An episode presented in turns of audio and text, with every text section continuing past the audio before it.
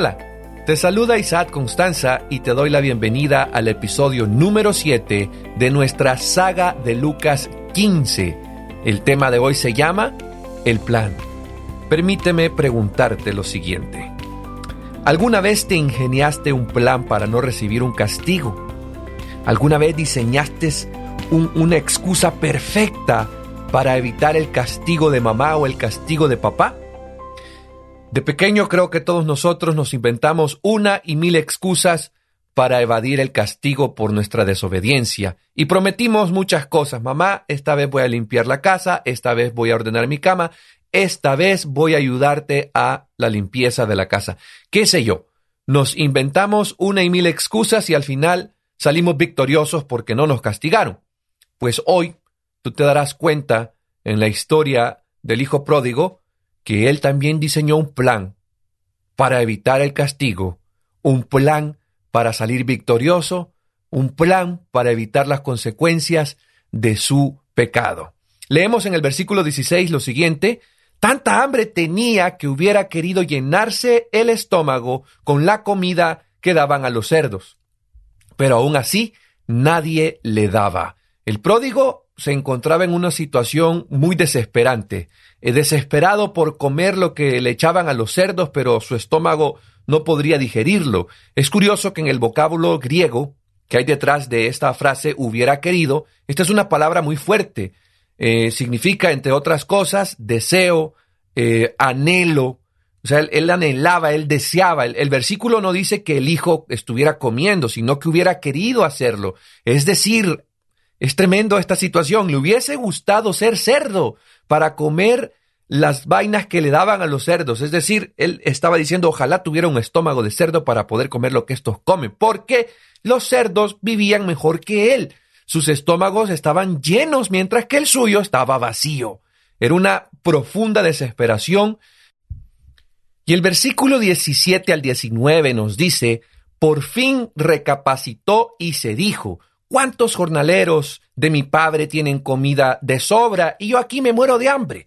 Tengo que volver a mi padre y decirle, Padre, he pecado contra el cielo y contra ti, ya no merezco que me llamen tu hijo, trátame como si fuera uno de tus jornaleros. El hijo menor finalmente recapacitó y decide volver a casa. Pero aquí hay un detalle súper, súper importante que no lo puedes omitir.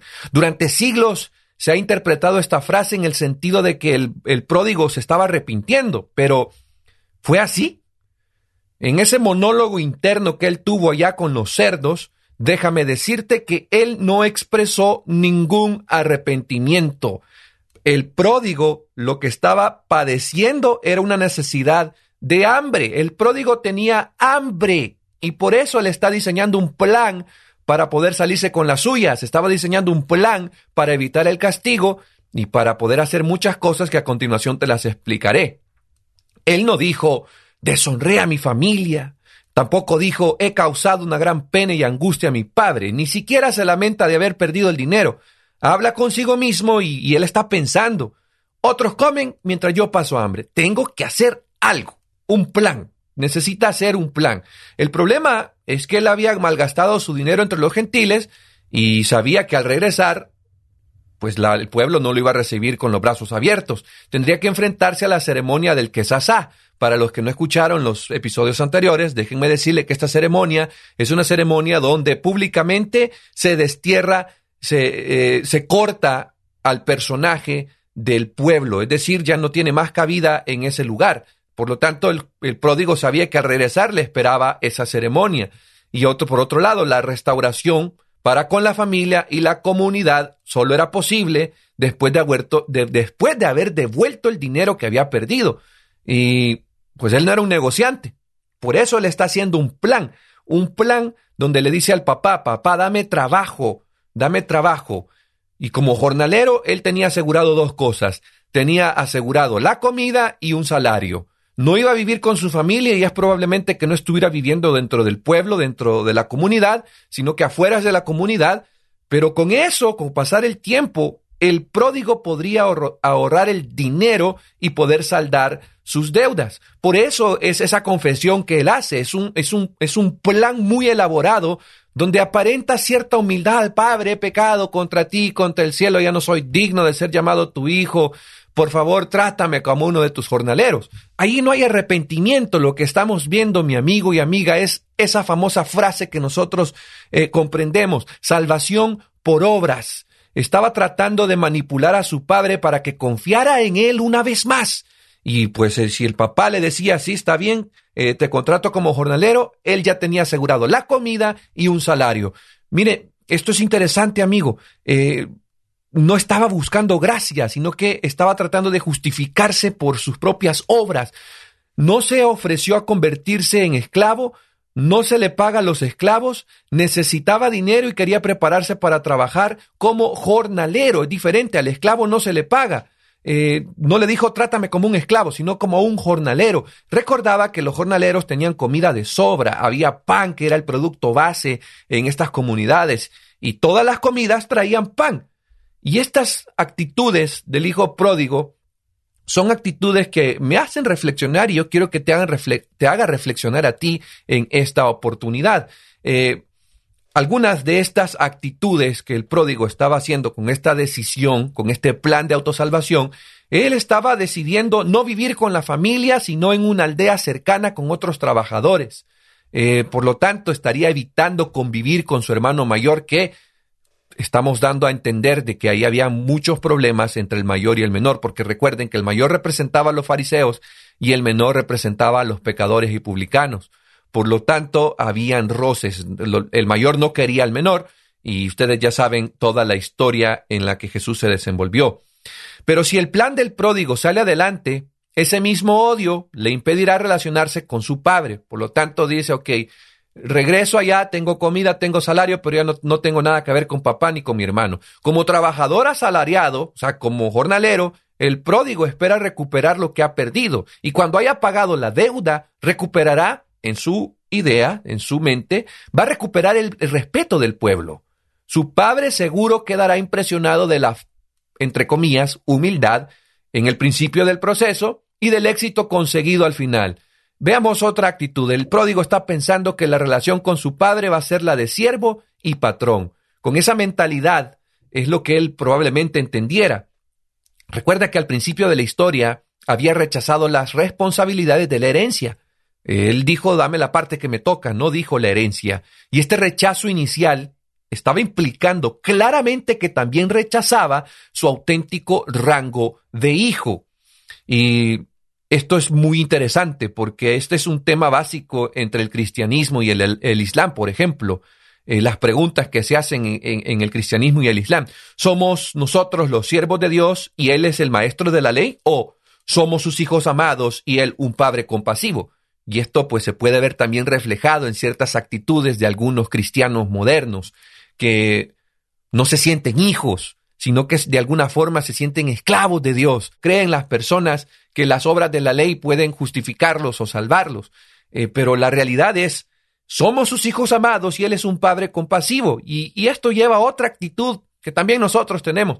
Cada vez que nosotros desobedecemos, lo que realmente estamos quebrantando es, el, es una relación. Cada vez que pecamos, quebrantamos la relación entre Dios y nosotros, el corazón de Dios, para ser más específico. Y esto que el pródigo no, no, no, no entiende, que ha quebrantado la ley, que, que no solamente ha quebrantado la ley, más bien ha quebrantado una relación, no comprende lo que ha hecho y lo que realmente significa.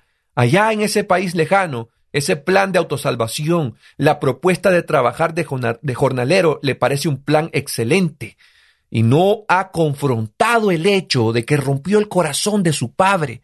Por eso no se le ocurre pensar en cómo sanar ese corazón roto. Piensa que con devolver el dinero todo quedará solucionado. Es decir, justificación por obras o autosalvación. Por eso es importante comprender que en ese momento que el pródigo ha tocado fondo y desea comer comida de cerdo y convertirse en cerdo, tener estómago de cerdo, lo que está lo que experimentó fue una terrible necesidad. Fue a la casa del Padre, o más bien pensando ir a la casa del Padre, no porque en su corazón hubiese aquel arrepentimiento genuino de decir, Padre, perdóname, de verdad te fallé, metí la pata, perdóname. Al contrario, lo que él quiere es saciar su hambre, obtener dinero, recuperar el respeto, pero no quiere, no quiere restaurar la relación con su padre ni con su hermano mayor, pero específicamente con su padre, porque en la mente de él, y la costumbre y tradición, el padre no lo iba a recibir con buenas, eh, con buenos ojos, el padre estaría molesto. Por eso es que la reconciliación no forma parte de su plan. Quiere comer, y eso es lo que dice. Está trabajando en un país lejano y se muere de hambre. Si consigue aprender un oficio de jornalero, podría llegar a establecer un nuevo trabajo y ganar un salario decente para seguir comiendo mejor. Pero no ha hecho frente a su propio pecado y por eso le cuesta entender lo que significa la reconciliación y el costo que éste conlleva.